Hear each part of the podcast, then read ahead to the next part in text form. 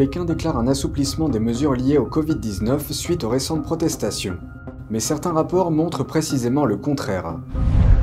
Les manifestations contre les confinements qui se forment en Chine sont dispersées par la police. Nous avons parlé à une manifestante qui exprime sa détermination.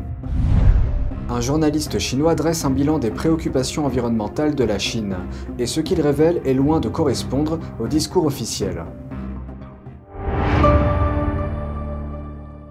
Bienvenue dans Regard sur la Chine. Avant de commencer, je vous informe que le programme Regard sur la Chine sera diffusé sur la nouvelle chaîne Regard sur la Chine NTD. Je vous invite à cliquer dès maintenant sur le lien en dessous de cette vidéo pour vous abonner. En effet, suite aux élections américaines de 2021, notre chaîne NTD français s'est vue retirer sa monétisation sur YouTube. En d'autres termes, nous ne bénéficions d'aucun revenu depuis cette période. Pour que nous puissions continuer à vous informer dans de bonnes conditions, vous pouvez nous soutenir en vous abonnant et en partageant le lien de la nouvelle chaîne. Merci pour votre attention et j'espère vous retrouver très vite sur la nouvelle chaîne de Regard sur la Chine des changements semblent s'opérer dans la politique chinoise, notamment en ce qui concerne le Covid-19. Depuis jeudi, les autorités ont brusquement levé les restrictions dans certaines mégapoles, dont Shanghai, Guangzhou et Chongqing. Une communauté de la capitale, Pékin, a également autorisé les patients présentant des symptômes légers à s'isoler chez eux plutôt que dans une installation de quarantaine ou un hôtel. Ce changement intervient alors que la Chine connaît des manifestations de masse sans précédent contre sa politique du zéro Covid-19. Qui plus est, un haut responsable chinois de la santé a reconnu pour la première fois que la capacité du variant Omicron à provoquer des maladies était plus faible. La vice-première ministre Sun Chonlan n'a pas non plus utilisé le terme dynamique zéro Covid lors d'une réunion nationale sur la santé. Ce terme est habituellement utilisé pour décrire l'intention de la Chine d'éradiquer complètement le Covid-19. Au lieu de cela, elle a annoncé que le pays était confronté à une nouvelle situation et a encouragé les personnes âgées à se faire vacciner. Mais se pourrait-il que la Chine commence à s'éloigner de sa politique du zéro Covid-19 Des rapports récents ont fait surface montrant des messages contradictoires. Tout d'abord, la province du Shandong, dans l'est de la Chine, a annoncé un nouveau plan mercredi. Il s'agit d'investir plus de 3 milliards d'euros dans la construction d'hôpitaux de fortune avec plus de 200 000 lits. Mais cette annonce suscite l'inquiétude du public. Un commentaire sous le rapport dit que cela pourrait signifier que la politique liée au Covid-19 ne changera pas pendant de nombreuses années à venir. Le même jour, un enregistrement audio a fait le tour des réseaux sociaux chinois. On y entend une jeune fille de 18 ans de la province du Gansu, dans le nord-ouest de la Chine, interrogeait le personnel d'un hôpital de fortune.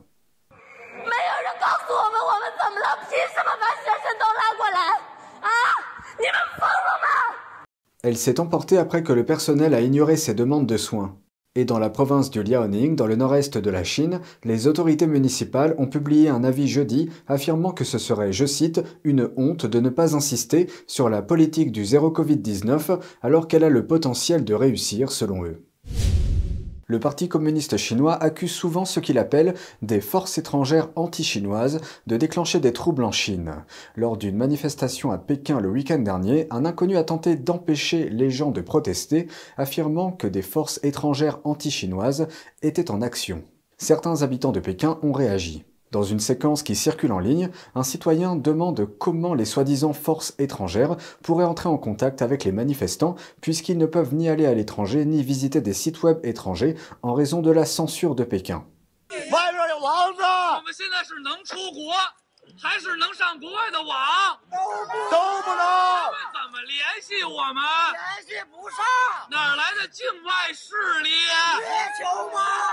Un autre manifestant a utilisé une approche différente et ironique, affirmant que les fondateurs du communisme, Marx et Engels, et les communistes russes Staline et Lénine, sont les véritables forces étrangères qui se sont infiltrées en Chine.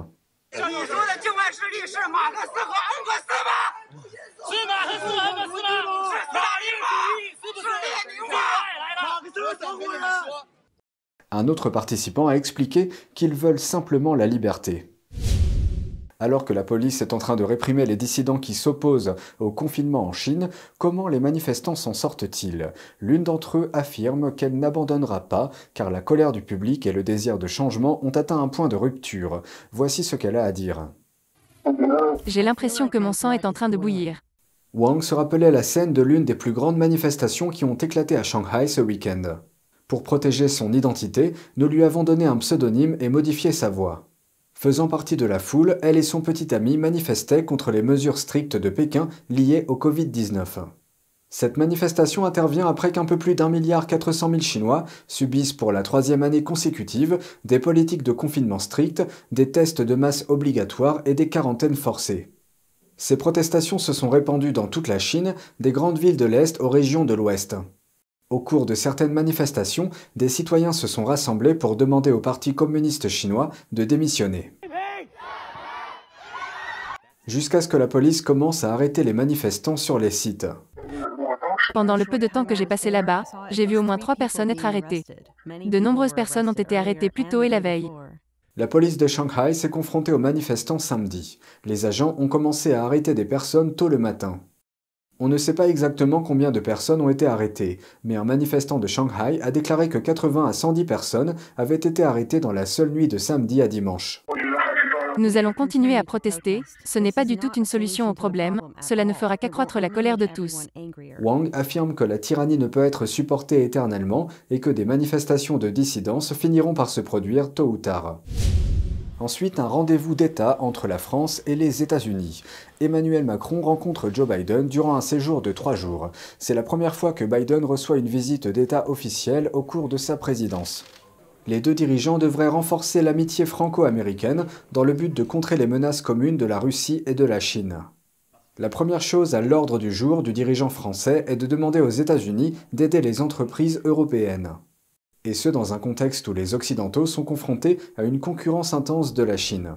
Macron tentera également de négocier des exemptions de la part des États-Unis pour les entreprises européennes.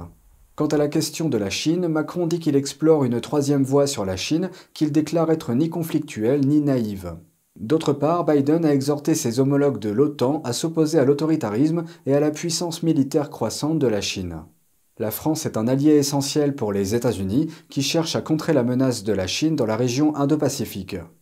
La France est la seule puissance de l'Union européenne à être présente dans la région. Elle y compte environ 7000 militaires et plusieurs bases militaires. Un porte-parole de la Maison-Blanche a souligné les points communs entre les deux pays, déclarant que la France est au centre de presque toutes les questions de sécurité nationale qui comptent pour les Américains et leurs alliés. Le Parti communiste chinois vante sa gestion des questions environnementales. Mais un reportage récent dépeint une image très différente.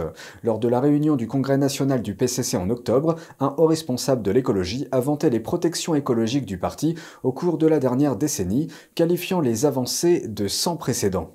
Mais est-ce là la véritable histoire? Un journaliste chinois semble révéler tout le contraire. Le journaliste Zhao Lanjian a déclaré à The Epoch Times que les préoccupations environnementales de la Chine restent à des niveaux alarmants. Il a cité trois grands mots qui sous-tendent les politiques environnementales de Pékin. Le premier est ce qu'il appelle l'exploitation prédatrice des réserves naturelles. Zhao a reproché à Pékin de piller et de surexploiter les paysages naturels pour obtenir un succès commercial rapide. Il a établi des comparaisons avec les sites touristiques d'autres pays. J'ai visité des parcs écologiques dans de nombreux pays, comme les États-Unis et le Chili, où les gens ne sont pas autorisés à construire des routes ni à développer le tourisme commercial. Cependant, la Chine place le modèle économique touristique en tête de ses priorités, elle place les recettes touristiques provenant de la vente de billets en tête de ses priorités.